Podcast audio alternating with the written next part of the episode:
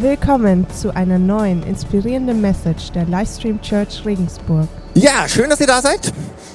Heute wird es um ein Thema gehen. Ich weiß nicht, das ist ein ganz komisches Thema. Immer wenn man das anspricht, äh, ist das den Leuten ganz peinlich, die, die weichen aus, ist irgendwie verdruckt und weichen aus und so was. Keine Ahnung. Das Thema ist Glauben. Ich meine, ist ja schon mal aufgefallen, wenn du das Thema Glauben irgendwie mit Freunden oder mit irgendwem ansprichst, also zumindest geht's mir meistens so, ja, dann, also die weichen irgendwie aus, die Leute, und sagen, ja, das ist dein Thema, ich, ich äh, das ist mein Thema und äh, äh, kommen dann schnell zu einem anderen wichtigen Thema, Wetter oder sowas, keine Ahnung. Aber, aber ich weiß nicht, gehen wir in andere Länder, da ist das ganz anders. Keine Ahnung, Indien, äh, USA, Afrika, da, da kannst du ganz normal mit den Leuten über Glauben sprechen. Da weißt du haargenau, die gehen in die Kirche, das sind vielleicht Hindus und da wird ganz offen und ehrlich drüber gesprochen. Und ich weiß nicht, in Deutschland habe ich das Gefühl, keine Ahnung, ist so ein Tabuthema. Ähm, wo wir da sehr, sehr viel von lernen können, ist, finde ich, von unseren Kindern. Die gehen nämlich ganz anders damit um. Und ich habe euch heute einen Artikel aus der Zeit mitgebracht. Ähm, der ist vor einigen Monaten erschienen. Und heute wird die Message ein bisschen anders werden, okay? Ich werde den Artikel so vorlesen, ab und zu mal einen Stopp machen ähm, und euch einfach so ein paar Fragen zuwerfen, ja? Ein paar Bibelstellen dazu. Also nicht so diese klassischen drei Punkte mit roten Faden, könnt ihr heute vergessen. Aber ist halt mal was anderes. Ist das, könnt ihr euch darauf einlassen? Ist das okay für euch? Okay, super. ähm, genau. Titel des Artikels und damit auch meiner Message, ernsthaft ernsthaft. Und das ist ein Gespräch der Autorin Verena Hasel mit ihrer kleinen Tochter. Es geht los. Mama, wie lange bleiben wir eigentlich in der Kiste? Ich liege neben meiner Tochter. Eigentlich wollte ich sie ins Bett bringen, bin dabei aber wieder mal selbst eingeschlafen. Welche Kiste, frage ich. Na, die, in die man kommt, wenn man tot ist, sagt meine Tochter. Können wir zusammen in eine Kiste? Und mein Stoffflamingo auch? Holt uns Gott mit einer Wolke hoch? Und behalte ich im Himmel meine blonden Haare? Ich glaube nicht an Gott, kann es nicht, habe es nicht in mir. Als Kind wurde ich weder getauft noch konfirmiert. Meine Mutter fand, dass ich selbst entscheiden solle und ich entschied mich dagegen. Zu verstörend fand ich manche Passagen aus der Bibel. Allein die Vorstellung aus dem Parad äh, die Vertreibung aus dem Paradies. Ich wuchs allein bei meiner Mutter auf. Meine Vatersehnsucht war groß. Und für mich las sich die Geschichte so. Da stellt ein Vater seinen Kindern einen Teller mit Süßigkeiten auf den Tisch. Nichts davon essen, sagt er, und geht. Natürlich naschen die Kinder doch, woraufhin der Vater sie rausschmeißt. Aber was hat er denn erwartet? Warum überhaupt die Süßigkeiten? Macht es ihm am Ende Spaß, seine Kinder zu bestrafen? Egal wie sehr ich mir einen Vater wünschte, so einen wollte ich nicht. Ich mache hier mal einen Stopp und gleich eine Frage an euch. Was für ein Vaterbild hast du? Also was, was verbindest du mit dem Vaterbild? Und keine Ahnung, ich meine, wir alle haben Vater, das ist klar, aber keine Ahnung, wie, wie hast du den erlebt? War das ein liebevoller Vater, der für dich da war, der Zeit für dich hatte, der für die Familie gesorgt hatte? Oder war es vielleicht eher ein Vater, der, der öfters weg war, beruflich sehr eingespannt, hast ihn kaum gesehen? War es vielleicht ein Vater, der der dich und deine Mutter, deine Familie verlassen hat? War es vielleicht sogar ein Vater, der dich geschlagen hat? Vielleicht sogar missbraucht hat? Keine Ahnung. Ich, ich meine, da gibt es eine riesen Palette oder ein Spektrum. Ähm, und es ist ganz logisch. Wir müssen uns klar machen, das Bild, was wir von unserem leiblichen Vater haben, werden wir ganz automatisch auf Gott als Vater übertragen. Das ist einfach so. Und Gott wird ja in der Bibel ganz oft als Vater dargestellt, als beschrieben als Vater. Ganz, ganz viele Stellen gibt es dazu. Und er ist auch ein Teil in der Dreieinigkeit, Gott Vater, Sohn und Heiliger Geist. Und es gibt ja diese Bibelstelle, wo ähm, der Vater zwei Söhne hat. Der eine Sohn sagt, Vater, hier mit meiner ganzen Kohle, ich möchte meinen Erbe haben. Und der Vater gibt ihm das. Und das war ein extremer Einschritt, Einschnitt für den Vater. Ich schätze, der musste einen, einen, Kredit aufnehmen, weil er musste ja das, was er im Augenblick hatte, seinem Sohn geben, musste dann noch mehr arbeiten, hat seinen Sohn aber ziehen lassen. Und er hatte eine totale Sehnsucht weiterhin nach diesem Sohn. Der Sohn ist weggegangen, hat das Geld verprasselt. Und irgendwann kam der Sohn reumütig zurück und der Vater hat ihn umarmt, hat ihn geküsst, hat ihn lieb, total lieb gehabt, hat ihm total gleich verziehen, hat ein Fest für ihn gefeiert. Und, und das ist unser Gott. Vater. Und es gibt eine andere Bibelstelle, habe ich euch mitgebracht. ähm, Gott Vater als Hirte. Finde ich auch ein wunderschönes Beispiel für einen Vater. Matthäus 18, Vers, ab Vers 12. Was meint ihr? Wenn ein Mann 100 Schafe hat und eins läuft ihm davon, was wird er tun? Lässt er nicht die 99 in den Bergen zurück, um das verirrte Schaf zu suchen? Und ich versichere euch, wenn er es endlich gefunden hat, freut er sich über dieses eine mehr als über die 99, die sich nicht verlaufen hatten. Ebenso will mein Vater nicht, dass auch nur einer, und sei es der geringste, verloren geht. Und ich finde dieses Hirtenbeispiel auch total schön. Ihr müsst euch vorstellen, Hirte früher waren Standardberuf, war nicht so ertragreich, aber der Hirte hat um seine Herde sich absolut gesorgt, bemüht. Und das war auch klar, das war seine Lebensgrundversorgung, die, die, davon hat er und seine Familie gelebt. Es war seine Altersversorgung, seine Rentenversicherung. Und wenn da so ein Tier weggelaufen ist, war es relativ klar, dass er dem hinterhergegangen ist. Aber, ihr müsst euch klar machen, das kann schon auch mal ein, zwei, drei Tage dauern, bis er das Schaf wiedergefunden hat.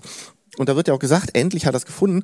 Aber er hat das Risiko eingegangen, hat seine Herde allein gelassen. Also das Risiko eingegangen, dass da vielleicht ein Dieb kommt oder die Herde streunt auseinander. Nee, nee, er ist das Risiko für uns eingegangen, um uns hinterherzugehen. Und ich finde, das ist so ein schönes Bild für Gott als Vater. Und ich möchte dich ermutigen, egal was du für einen Vater von deinem leiblichen Vater hast oder generell, übertrag nur die guten Sachen, die du hast, auf Gott als Vater. Weil wir haben wirklich einen total liebenden, einen wunderbaren Gott als Vater. Mama, kommt der Dieb von deinem Fahrrad auch in den Himmel?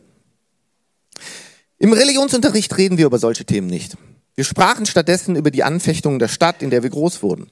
Drogen, Alkohol, Kriminalität. Der Einzige, der mich während meiner gesamten Jugend in ein Gespräch über Gott verwickeln wollte, war ein Zeuge Jehovas, der am Bahnhof den Wachturm verkaufte. Später machte ich eine Psychoanalyse. Über drei Jahre hinweg sah ich meiner Analytikerin häufiger als die meisten im Laufe ihres Lebens einen Pfarrer. Der Weg zum Glauben war mir damit endgültig verschlossen. Hier kommt die nächste Frage an dich. Wie sieht so dein Glaubensweg aus? Glaubst du an Jesus? Glaubst du an Gott? Ich meine, du bist heute hier, von daher gehe ich mal davon aus, du hast ein gewisses Interesse an Glauben. Aber ich frage hier nicht, bist du als Baby getauft worden? Ich frage dich auch nicht, bist du in irgendeiner Kirche drin, in irgendeiner Gemeinde. Ich frage nicht, ob du Kirchensteuer zahlst. Und was ich auch nicht frage, ob du hier irgendwie aktiv in der Livestream Church bist. Was ich dich frage, ist konkret, glaubst du an einen Gott? Glaubst du an die Bibel? Und dass die Bibel das Wort Gottes ist? Und glaubst du an Jesus, der in dieser Bibel als Sohn Gottes proklamiert wird? Und glaubst du daran, dass Jesus am Kreuz für dich gestorben ist und dann wieder auferstanden ist? Und glaubst du daran, dass du dadurch ewiges Leben haben kannst? Und vielleicht bist du zum ersten Mal hier und denkst, oh, das war ganz schön viel hier, ne? Ähm, ich möchte dich ermutigen, Gott ist total geduldig.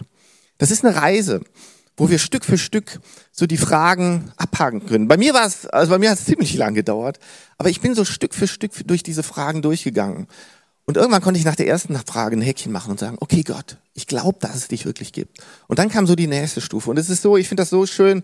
Und deshalb macht ihr keinen Stress, Gott ist geduldig mit uns. 1. Timotheus 1,16, da steht, doch gerade deshalb war Gott mir, der Paulus spricht hier, ganz besonders barmherzig. An mir wollte Jesus Christus zeigen, wie groß seine Geduld mit uns Menschen ist. An, seinem, an meinem Beispiel soll, soll jeder erkennen, dass wirklich alle durch den Glauben an Christus ewiges Leben finden können. Hey, durch den Glauben an Jesus kann jeder, du und ich, ewiges Leben finden. Für Sigmund Freud war Religion eine universelle Zwangsneurose. Nun ist geschehen, was ich nie für möglich gehalten habe. Meine Kinder glauben an Engel. Sie glauben an ein Wiedersehen nach dem Tod. Sie glauben, dass Gott auf sie aufpasst. Neurotisch kommen sie mir dabei nicht vor. Eher fröhlich und unbefangen. Nach der Geburt unserer kleinsten Tochter spielen die beiden Älteren begeistert Maria, Josef und das kleine Jesusbaby mit ihr. Und als wir im Sommer in den Schweizer Bergen an einer Kirche vorbeikommen, hinterließen sie neben dem Altar Briefe an Gott. Die Gelegenheit erschien ihnen günstig. Hier hat es Gott nicht so weit, erklärte mir die Fünfjährige. Sie wurde zu dieser Zeit von Albträumen geplagt und diktierte mir für ihren Brief, dass Gott machen solle, dass diese Träume verschwinden. In der darauffolgenden Nacht schlief sie ruhig wie lange nicht mehr. Ich finde das so faszinierend, wie unbefangen Kinder an Glaube rangehen. Und ich kann mich noch gut dran erinnern, wo unsere Kinder klein waren. Wir haben denen jeden Abend so eine Bibelgeschichte vorgelesen und hinterher haben wir uns dann darüber unterhalten. Und das war dann, das war alles so real. Ne? Die haben gefragt, hey, Papa, warum hat Jesus das denn so gemacht und warum hat er das nicht so gemacht und was ist da so passiert? Und Jesus ermutigt uns auch, genau so eine Einstellung zu haben. Matthäus 19 ab Vers 13. Da heißt es, eines Tages brachte man Kinder zu Jesus, damit er sie segnete und für sie betete. Aber die Jünger, die Erwachsenen wollten sie wegschicken. Doch Jesus sagte, hey, lasst die Kinder zu mir kommen und haltet sie nicht zurück. Denn für Menschen wie sie ist Gottes neue Welt bestimmt. Wenn wir werden wie Kinder in dieser Auffassung, in dieser Annahme, ist Gottes Welt für uns offen. Ne? Und deshalb hier wieder die Frage an, eine nächste Frage an dich. Hast du so eine, so eine kindliche, so eine einfache, so eine unbefangene Art zu glauben? Äh, wie diese Kinder. Ne? Und wenn du einen Brief an, äh, an Gott schreiben dürftest oder würdest, äh, was würdest du da reinschreiben? Ich möchte dich einfach mal ermutigen, nimm dir doch einfach mal Zeit, so die nächsten Tage oder vor Weihnachten, schreib einfach mal einen Brief an Gott. Und es ist interessant, was du dann da reinschreibst. Manchmal beten meine Töchter auch. Die eine bedankt sich bei Gott, dass sie Klassensprecherin geworden ist. Die andere bittet um ein Wiedersehen mit der ehemaligen Erzieherin. Gemeinsam bitten sie ihren Vater im Himmel darum, dass der Vater auf Erden ihnen endlich mal wieder Pfannkuchen macht. Und sorgen dafür, dass er das auch hört. Also wie gesagt, ich finde das so genial, dass Kinder so unbefangen beten können, oder? Und ich finde das persönlich aber auch so ein Vorrecht, dass wir mit Gott reden dürfen. Zu jeder Zeit, an jedem Ort, in jeder Situation. Und wir können wirklich mit allem zu ihm kommen, über alles mit ihm reden. Wir hatten ja auch eben schon gebetet und, und ob es dir gut geht, ob es dir schlecht geht, ob du danken möchtest, ob du irgendwelche Bitten hast, mit allem können wir zu Gott kommen. Und deshalb hier die nächste Frage, redest du mit Gott? Auch regelmäßig. Als wenn du mit deinen Freunden redest, mit deiner Partnerin redest, keine Ahnung, mit deinen Kindern redest. Genauso kannst du zu Gott reden.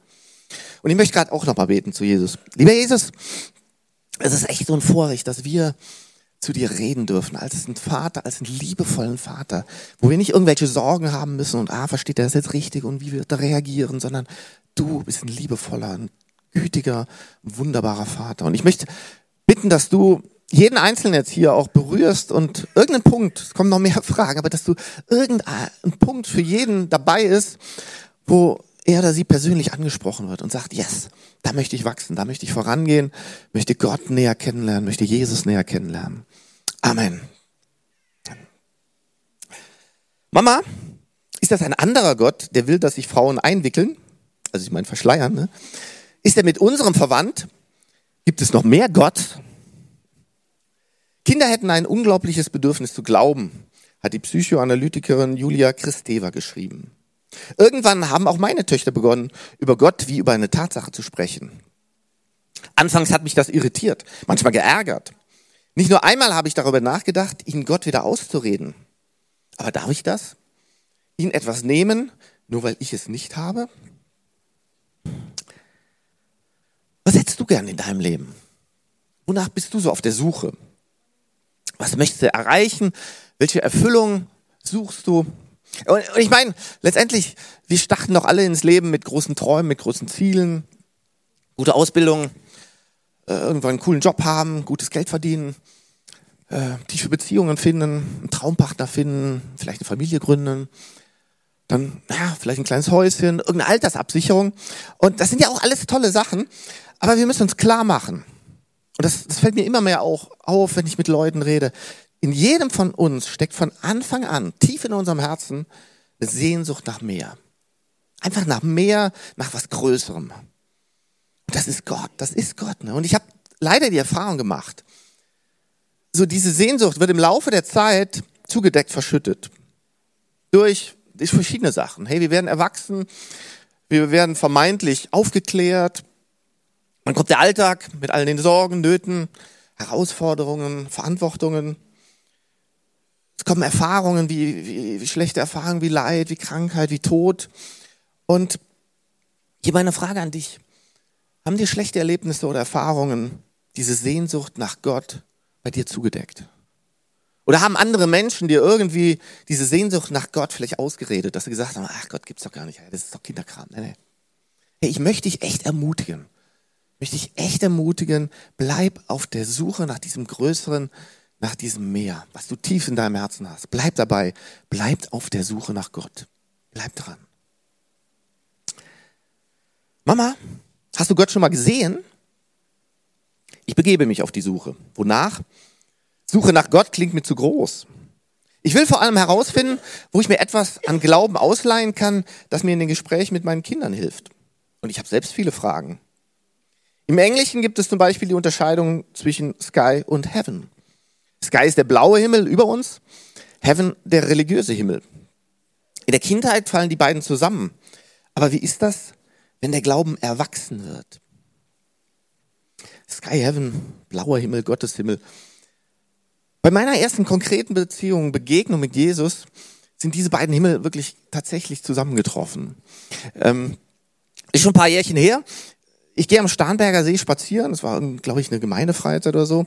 Und ich sehe hinten, hinterm am Starnberger See kommt so ein Gewitter auf. Also Gewitterwolken, Regen kommt entgegen. Aber ich war total in mich gekehrt. Ich war nämlich aufgewühlt von einer Frage. Ich hatte viel in der Bibel gelesen und ich habe echt gesagt, hey Jesus, hey wenn es dich gibt, ich möchte dich irgendwie erfahren. Ich möchte irgendein Zeichen von dir. Und ich gehe dann so am Starnberger See entlang und dieses Gewitter kommt immer näher, es fängt an zu blitzen, zu donnern. Ich werde nass und plötzlich spricht Jesus zu mir und sagt, Johannes, vertraue mir. Und das war alles. Aber das hat mich so beeindruckt, so, und das war so real, so, als ob Jesus mir gegenübersteht. Und das hat mein ganzes Leben verändert.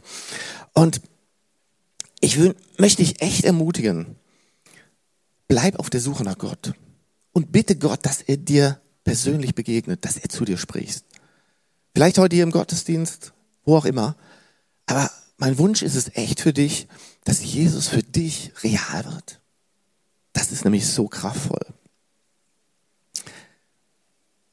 Was ich feststelle, heute wird viel mehr über Religion gesprochen als in meiner Kindheit. Kaum ein Tag, ohne dass die Medien etwas bringen. Neueste Zahlen, wie viele Muslime es zukünftig geben wird. Ein Kommentar eines Kirchenoberen zum Zusammenleben der Religion. Und doch ist das alles seltsam glaubensfern. Selbst die Predigten, die ich höre, als ich versuchsweise in Gottesdienste gehe, erinnern mich an Leitartikel, die ich in der Zeitung lese. Meine Kinder wollen aber, seit ich ihnen ein Poster über die Entwicklung des Menschen geschenkt habe, vor allem wissen, warum von den Affen nichts in der Bibel steht. Ich wende mich an Freunde, von denen ich weiß, dass sie getauft und konfirmiert sind, um mehr über ihre Glaubensvorstellungen zu erfahren. Selbst einige, die vor kurzem noch kirchlich ge geheiratet haben, reagieren ausweichend. Ja, so richtige Christen sind wir doch auch nicht. Ich staune noch mehr, als ich keinen finde, der an die Auferstehung Jesu glaubt. Wer war Jesus dann? Nur ein guter Mensch? So genau sagt eine Freundin, wolle sie darüber gar nicht nachdenken. Eine andere sagt, sie merke, dass sie nicht über ihren Glauben sprechen könne. Ah, das klingt alles so albern, wenn ich das laut sage. Und ein Freund meint, er habe Angst, dass sein Glauben durch solche Gespräche kaputt gehe. Habe ich zu inquisitorisch nachgefragt? Ich meine, stell dir vor, stell dir vor, du hast irgendwas ganz Tolles entdeckt. Irgendwie beim Shopping, irgendein Schnäppchen keine Ahnung, ein iPhone zum halben Preis oder Schuhe fast geschenkt. Ich meine, das, das behältst du doch dann nicht nur für dich. Dann, dann gehst du doch zu deinen Freunden und sagst, hey, Buddy, du hast zwar schon zwei iPhones, aber da gibt's noch ein, zum halben Preis, hol dir noch eins. Oder du gehst zu deiner Freundin und sagst, hey, tolle Schuhe gibt's da, ne? Und Leute, genauso sollten wir es doch mit dem Geschenk von Jesus machen.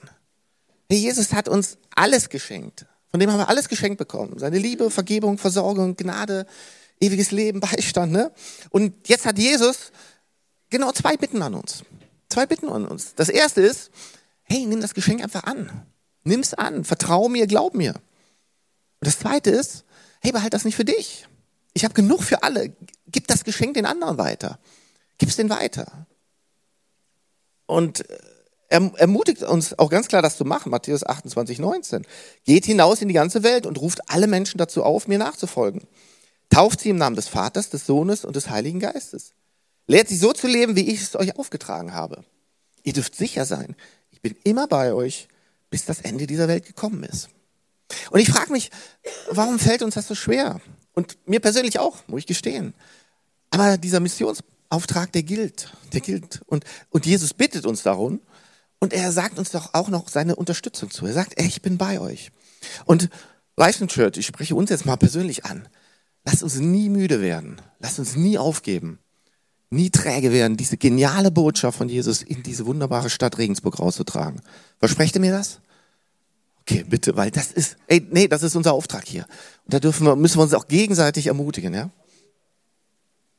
Mama, liest Gott in der Zeitung nach, was auf der Welt passiert? Aber meine Freunde sind nicht die einzigen, die lieber schweigen. Laut einer Umfrage der evangelischen Kirche in Deutschland reden die meisten Kirchenmitglieder selbst in ihren Familien kaum über ihren Glauben. Warum auch, könnte man sagen. Es gibt ja keinen religiösen Offenbarungszwang.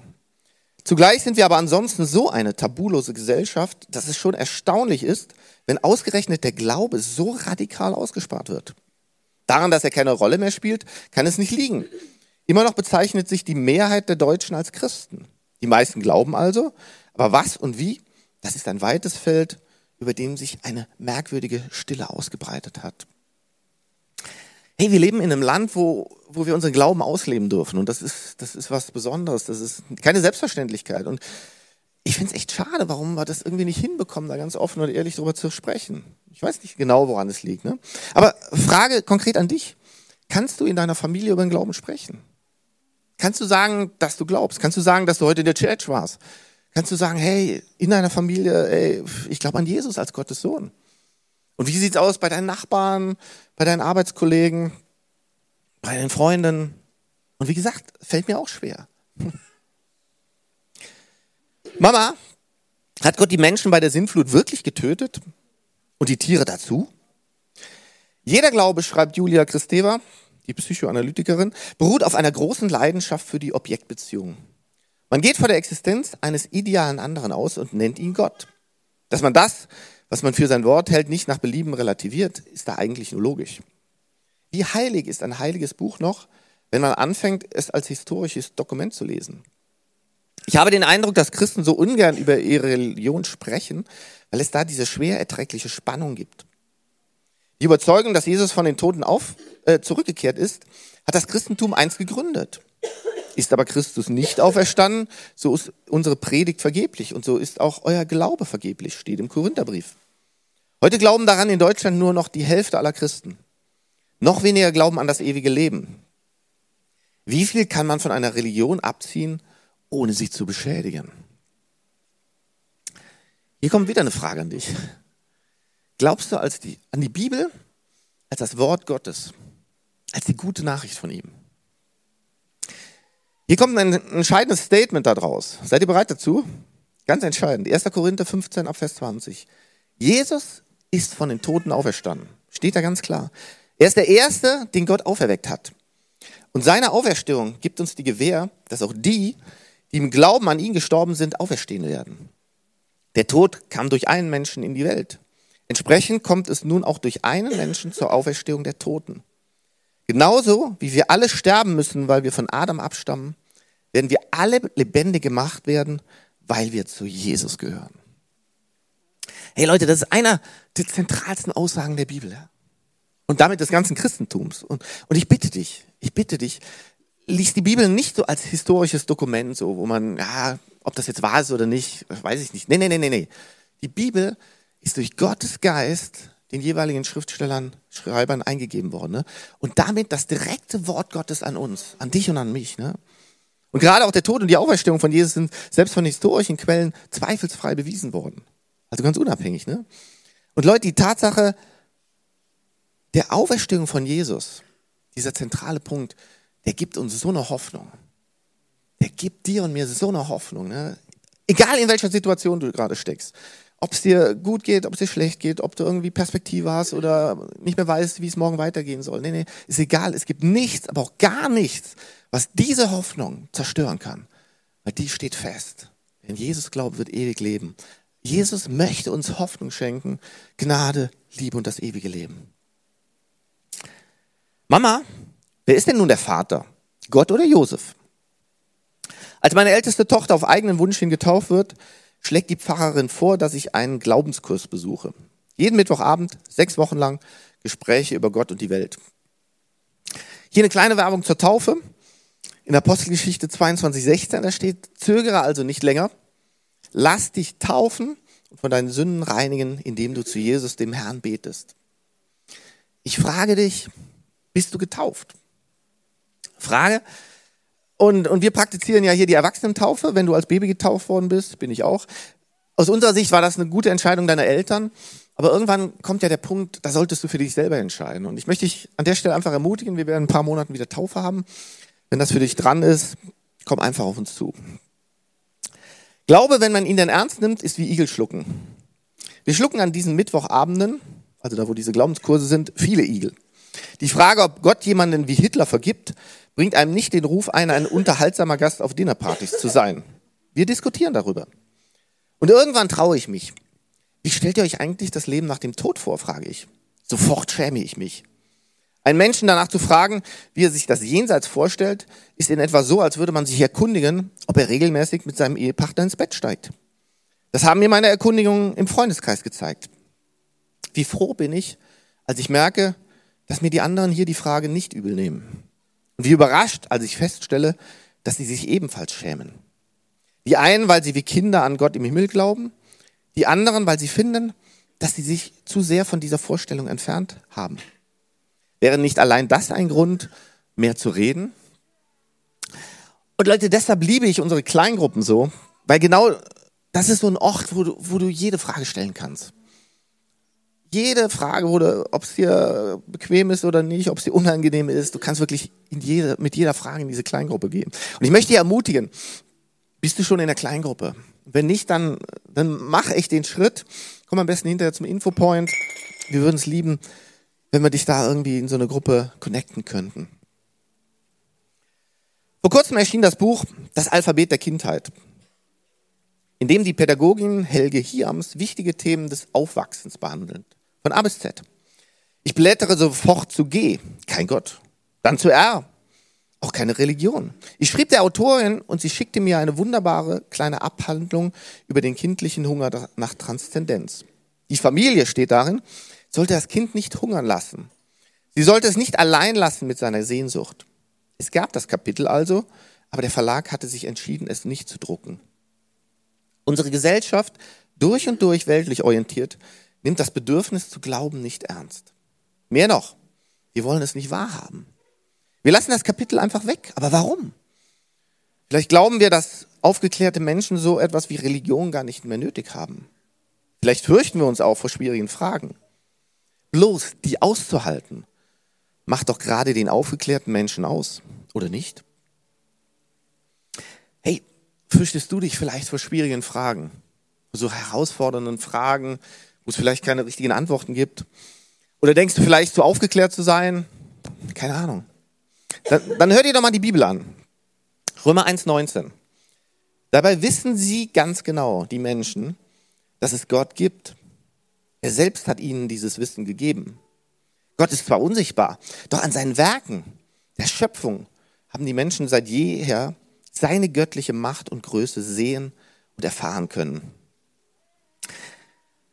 Leute, es wird immer Fragen geben in unserem Leben, die wir nicht beantworten können. Also da bin ich mir inzwischen sicher. Und willkommen im Club.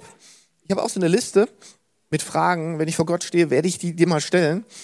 Bis jetzt konnte mir noch keiner beantworten. Ich, ich weiß nicht, vielleicht kommen ein, zwei Fragen noch weg, aber, aber ich denke, genau das auszuhalten, dass wir Fragen nicht beantworten können. Ich, ich finde, das macht doch Gott wirklich zum allmächtigen Gott und uns Menschen wirklich zu wahrhaften Menschen.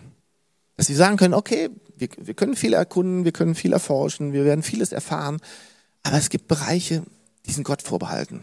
Und ich finde das auch sehr beruhigend auch. Nach all dem ist mir die Schönheit des christlichen Glaubens bewusst geworden. Da kommt einer, um die Menschen zu retten und ist das wehrloseste aller Wesen. Genau das feiern wir ja nächste Woche Weihnachten, wo, wo Gottes Sohn als kleines Kind auf die Welt kommt, ganz ärmlich, und dann später als Erwachsener wird er wehrlos ans Kreuz genagelt. Und ich empfinde jetzt auch nicht mehr diese Scheu, wenn es um Religion geht. Ich lese meinen Töchtern aus der Bibel vor. Ich frage unsere syrischen Freunde, warum sie glauben. Und ich habe den Pfarrer aus meiner Gemeinde gefragt, wie Gott so grausam zu Adam und Eva sein konnte. Dass er mir ausführlich, ernsthaft und sehr persönlich geantwortet hat, hat mich mehr bewegt als jede Predigt. Nachdem meine Tochter ein, neulich eingeschlafen war, lag ich noch lange wach. Denn eigentlich habe ich genauso viele Fragen wie Sie, auch wenn ich sie Tag für Tag verdränge. Sehe ich meinen Mann und meine Kinder nach dem Tod wieder? Passt irgendjemand auf uns auf? Bleibt etwas übrig von mir? Leute, mich hat der Artikel irgendwie sehr, sehr berührt und angesprochen. Und wodurch berührt Gott dich? Wodurch kann Gott zu dir sprechen? Und ich, ich möchte dich echt ermutigen. Verdränge diese Sehnsucht tief in deinem Herzen nicht. Verdränge sie nicht, verschütte sie nicht. Ne? Bleib auf der Suche nach Gott und bitte ihn echt, dass er zu dir spricht. Und ich wünsche mir echt von Herzen, dass Jesus dir persönlich begegnet. Amen.